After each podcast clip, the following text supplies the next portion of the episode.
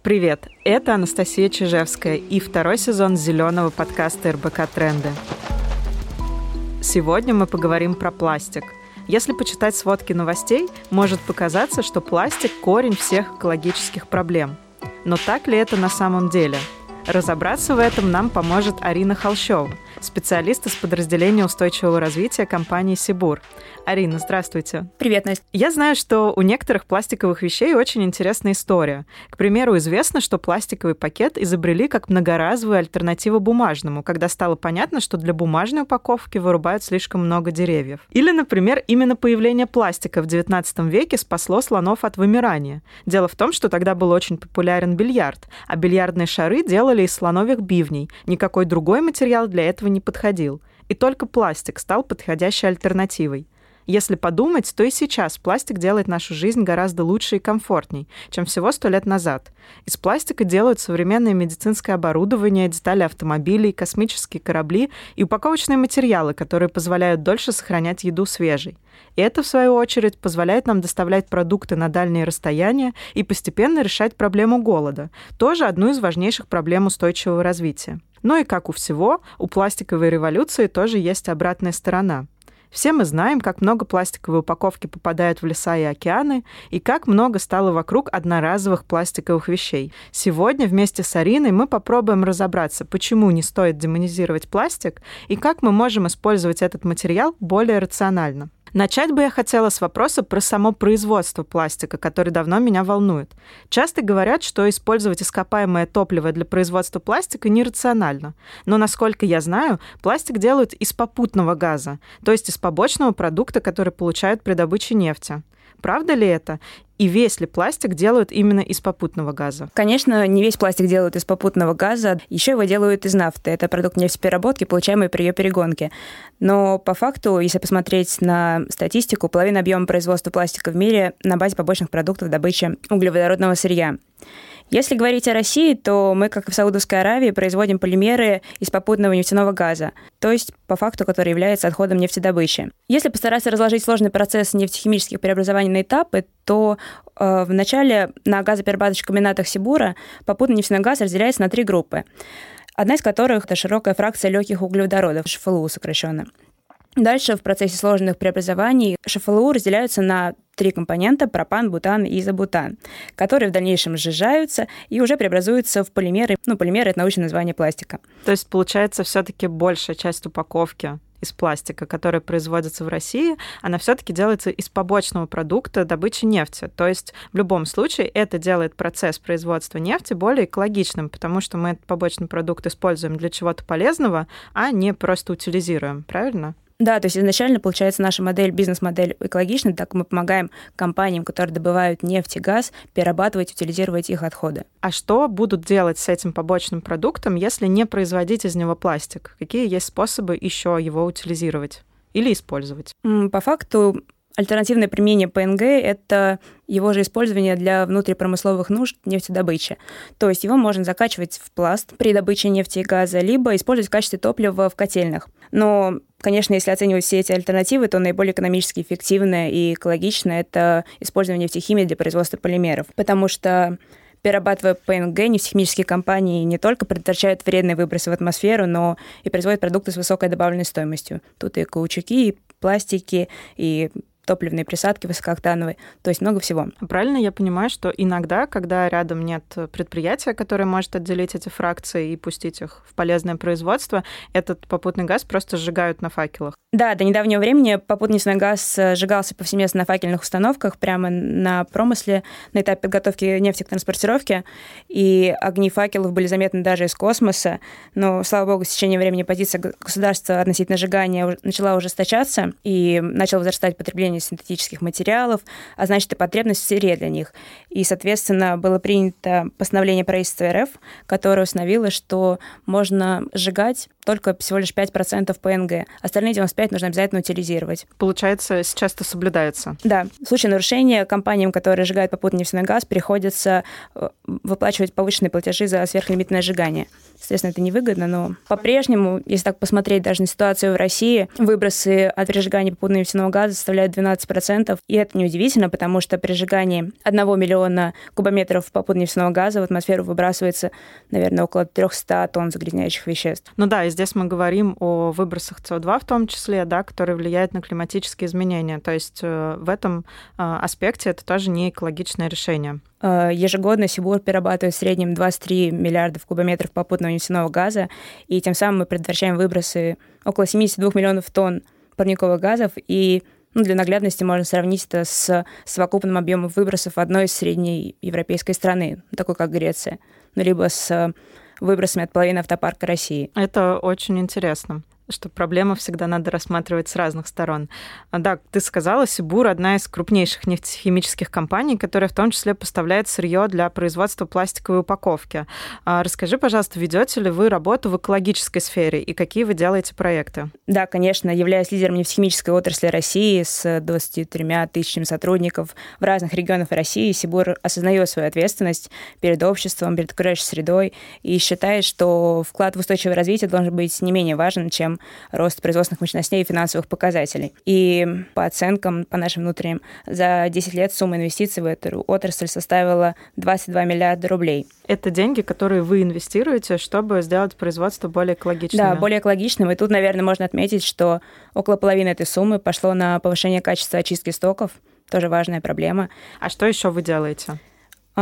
Можно сказать, что в настоящий момент на производстве Сибуря знание IT-технологий столь же важно, как понимание химических процессов. А, тоже мы очень много средств выделяем на строительство и модернизацию своих производств, более 20 миллиардов наверное, за последние 15 лет. И, наверное, самый показательный результат принимаемых мер, их эффективности — это отражает наш индекс воздействия на окружающую среду, который, несмотря на ввод новых мощностей, показывает снижение на протяжении пяти лет. Арина, а есть ли у вас стратегия устойчивого развития и какие цели вы ставите перед собой в таком национальном масштабе? Да, мы как компания понимаем, что зачастую нас субъективно оценивают в части воздействия на окружающую среду, и поэтому понимаем, что наша ответственность заключается в том, чтобы не только действовать в соответствии с какими-то природоохранными законодательствами, требованиями, но и брать на себя дополнительные обязательства, амбициозные. Поэтому в декабре декабре прошлого года, 19 мы приняли стратегию в области устойчивого развития, которая охватывает э, пять ключевых направлений. С ней можно знакомиться на сайте. Очень много количественных, качественных целей в части охраны окружающей среды, общества и партнерства, устойчивого продуктового портфеля, снижения климатического воздействия. Вы сами разрабатывали эту стратегию или вам помогали эксперты из этой сферы? Разрабатывали стратегию in-house, а, так что это наше достижение, мы им очень гордимся. А расскажи про ваш самый громкий проект в этой области. А, если говорить про проекты в части популяризации РСО, то мы активно вовлекаемся, разрабатываем практически образовательные проекты. Это и программа «Вторая жизнь пластика». Это специальный ресурс, где преподаватели могут скачать интерактивный курс для школьников разного возраста, который поможет им ориентироваться в каких-то экологических проблемах, в проблемах раздельного сбора отходов, переработки пластика. В принципе, прививает какую-то экологическую осознанность. Это и приложение мобильное про пластик, которое тоже помогает человеку в ежедневной жизни понять и разобраться, что такое маркировка пластика, зачем она нужна, куда нужно пластик отнести, чтобы его переработали, чтобы он получил вторую жизнь. Также можно отметить наши активности э, в рамках инициативы Минприроды «Разделяй правильно». Это масштабная программа. Мы в рамках нее запустили множество активностей, такие как Ace Bottle, Food Bottle. То есть главная идея этих челленджей активностей — это показать людям то, что пластик имеет право на вторую жизнь, он должен э, перерабатываться, и поэтому на крупных спортивных мероприятиях по баскетболу, хоккею, футболу, теннису мы стараемся устанавливать в рамках партнерства коллабораций, устанавливать специальные такие стилизованные контейнеры для сбора пластика, и тем самым привлекаем внимание населения к проблемам и к тому, что пластик должен перерабатываться и собираться. Да, кстати, мне очень понравилось ваше приложение. Мне кажется, каждому, кто хочет разобраться в тех самых семи типах пластика и в маркировках, первым делом надо скачать приложение и почитать про то вообще, чем эти типы различаются между собой. Так что у вас получился классный Да, такое ресурс. наглядное карманное пособие. Да. Но вот с другой стороны, во многих странах постепенно запрещают использование пластиковых пакетов в магазинах и одноразовых пластиковых приборах в кафе.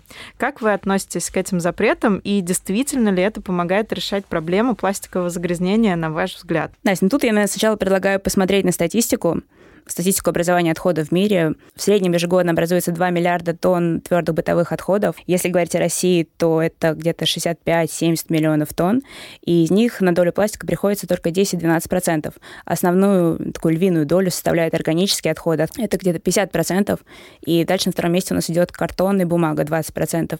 То есть, э, да, как бы отказ от одноразового пластика — это глобальный тренд, но по факту это мода и государственное регулирование касается только немногих категорий. Это разового пластика, который сейчас невозможно эффективно собрать, разделить и переработать. И это, конечно, вот в первую очередь упаковка. Но э, здесь основной аргумент в том, что именно пластиковая упаковка легче всего попадает в природу, да, в леса и в океаны за счет того, что она очень легкая, и поэтому нужно это максимально предотвращать. Ну и другая сторона вопроса в том, что пластик в естественной среде разлагается гораздо дольше, чем та же бумажная упаковка. Поэтому, наверное, эти меры целесообразны с этой стороны. Э, или же вы видите какой-то другой ключ к решению этой проблемы? Да, я с тобой согласна, то, что пластиковую упаковку часто критикуют за ее короткий срок, срок службы, но при этом, как бы, если посмотреть, пластик один из самых экологичных материалов с точки зрения всего жизненного цикла, то есть от э, момента добычи сырья до этапа утилизации. Согласно исследованиям, экологические издержки использования пластика ниже практически в 4 раза, если сравнивать с бумагой, с металлом или с картоном. А, поэтому в сегменте пищевой упаковки пластику навряд ли есть какая-то достойная альтернатива. И это не только потому, что гибкая пластиковая упаковка имеет какие-то высокие барьерные свойства, позволяет сохранять срок годности продукта вплоть до 10 раз, но и тем самым она позволяет минимизировать выбросы парниковых газов, тоже животрепещущая проблема, потому что если от пластиковой упаковки отказаться, увеличится количество пищевых отходов, так сократить срок годности продукции, которая хранится в этой упаковке. Органические отходы, доля которых э, в составе твердых отходов составляет практически половину, гораздо опаснее пластиковых отходов, потому что, насколько известно, углеродный след одной тонны отходов э, пищевых в два раза выше, чем одной тонны отходов пластиковой упаковки. Ну да, я соглашусь, что проблема с пластиком кроется не в том, какой это материал, а в том, как мы его используем. И сама проблема возникает тогда, когда мы используем вещь всего несколько минут, например, когда пьем напиток из одноразового пластикового стаканчика, а потом этот стаканчик лежит на полигоне десятки или даже сотни лет. А, а в чем вы видите решение этой проблемы? В том, чтобы сокращать потребление одноразовых пластиковых вещей и искать им альтернативы, или в том, чтобы унифицировать материалы и обеспечивать их переработку. Да, проблема тут кроется не столько в том, как мы используем пластик, а куда он попадает после того, как мы его использовали и выбросили. А, так как пластик обладает высоким потенциалом вторичной переработки, из его отходов можно сделать множество вещей, начиная от той же самой бутылки и заканчивая шпалами. Вот в московском метро была недавно запущена а, линия, где были использованы полимерные шпалы. И поэтому мы считаем, что запрет пластика не станет панацеей от проблемы загрязнения окружающей среды, и нужно в первую очередь развивать экономику замкнутого цикла. Ты сказала, что у нас э, в отходах образуется только 10-12% пластиковой упаковки. А сколько из этого процента перерабатывается? В среднем перерабатывается около 10-12% пластика. И это очень низкий показатель, он обусловлен в первую очередь тем, что у нас в стране э, культура раздельного сбора отходов находится в зачаточном состоянии. Есть недоверие к тому, что отходы дальше реально будут отсортированы и переработаны, что все не идет в единую кучу. А, поэтому основная задача это развивать культуру переработки, заниматься экопросвещением. И сейчас в России частные компании и государство пытаются как-то объединить усилия, чтобы наладить этот процесс, взаимовыгодную бизнес-модель. И когда она заработает, конечно, станет большим технологическим прорывом. А мы в других выпусках этого подкаста очень много говорим о том, как каждый из нас, а, не только потребители, но и бизнес, и государство должны участвовать в этом процессе, ну и в том числе, как вести себя правильно ответственному потребителю, даже если у тебя около дома еще нет контейнеров для разделения отходов, как ты все-таки можешь поучаствовать в этом процессе. Какие у вас еще есть практики в компании, которые разделяют сотрудники? У нас в офисе организован раздельный сбор отходов. Также он организован во всех административных корпусах предприятий, которые разбросаны у нас по всей стране. В принципе, у нас офис отвечает последним международным требованиям в области устойчивого развития, так называемая программа «Умный офис», эффективное ресурсосбережение. Поэтому все по последнему слову техники в соответствии с целями ООН. Здорово. Арина, получается, компания Сибур — это производитель сырья для пластиковой упаковки. Как вы предлагаете решать проблему переработки отходов и что вы для этого делаете? Потенциально мы можем включить пластиковые отходы на разных этапах цепочки производства, чтобы конечный продукт был создан в том числе и из переработанных отходов. И это наш вклад в устойчивое развитие, ведь таким образом мы заодно снижаем объем отходов, которые едут на захоронение и сжигание. Наверное, из ключевых направлений наша деятельность сейчас направлена на развитие проектов механической переработки, то есть когда отходы приезжают на сортировочную станцию, измельчаются, отмываются, дальше перерабатываются в какую-то гранулу, которая служит сырьем для производства, не знаю, вторичных вещей. О, вещей из вторичного сырья. И если говорить о механической переработке, то тут Сибур планирует э, запустить проект по выпуску зеленой ПЭТ-гранулы, ПЭТ — это полиэтилен терафталат, который используется для производства бутылок для напитков, который мы используем, мне кажется, повсеместно и ежедневно. И для производства вот этой вот зеленой гранулы э, будет использоваться около 34 тысяч тонн вторичного сырья ежегодно, и эта зеленая гранула будет отвечать самым высоким требованиям, позволит удовлетворить текущий спрос рынка и наших вот клиентов, которые та же самая Coca-Cola, PepsiCo, которые производят упаковку, которые поставили себе амбициозные цели к 30 году, что их бутылка будет содержать от 20 до 100% переработанного сырья. А химический рециклинг вообще за ним будущее, потому что он позволит э, перерабатывать трудноизвлекаемые смешанные отходы, которые сейчас не поддаются переработке вообще нигде. И вне зависимости от вида входного сырья мы по факту сможем получать э, в финале продукт, который не уступает ни разу полимерам первичному пластику. То есть вы инвестируете в саму технологию химической переработки пластика, правильно? По факту сейчас э, мы приняли решение только по запуску линии по производству вот зеленой подгранулы, то есть механической переработки. За химическим рециклингом в будущем мы тоже строим планы развития в этом направлении, но на данный момент э, химический рециклинг тестирует только немецкий концерн BASF, и пилотно пытаются разработать технологию некоторые международные крупные компании. А химический рециклинг — это переработка пластиковой упаковки обратно в сырье? Да, если совсем простым языком, то химическая переработка, она позволяет нам разобрать отходы на такие исходные молекулы, мономеры, из которых заново можно собрать новый пластик который по качеству не уступает первичному. И в чем плюс? Он позволяет перерабатывать пластик бесконечно. Даже, опять же, сравнивать с той же бумагой, которая имеет какое-то ограниченное число итераций, сколько можно ее переработать, пластик будет перерабатываем бесконечное количество раз и без ухудшения в качестве. Арина, у меня к тебе последний вопрос, который мы задаем каждому гостю нашего подкаста. Расскажи, пожалуйста, что самого радикального делаешь для экологии лично ты? Ради экологии практиковала отказ от личного автотранспорта в пользу велосипеда. В итоге так увлеклась, что влилась в шоссейный велоспорт. Теперь занимаюсь, э, готовлюсь к велогонкам. Наверное, из радикального только вот это вот. А в остальном ничего радикального. Стараюсь раздельно собирать отходы. Хожу за продуктами с многоразовой авоськой.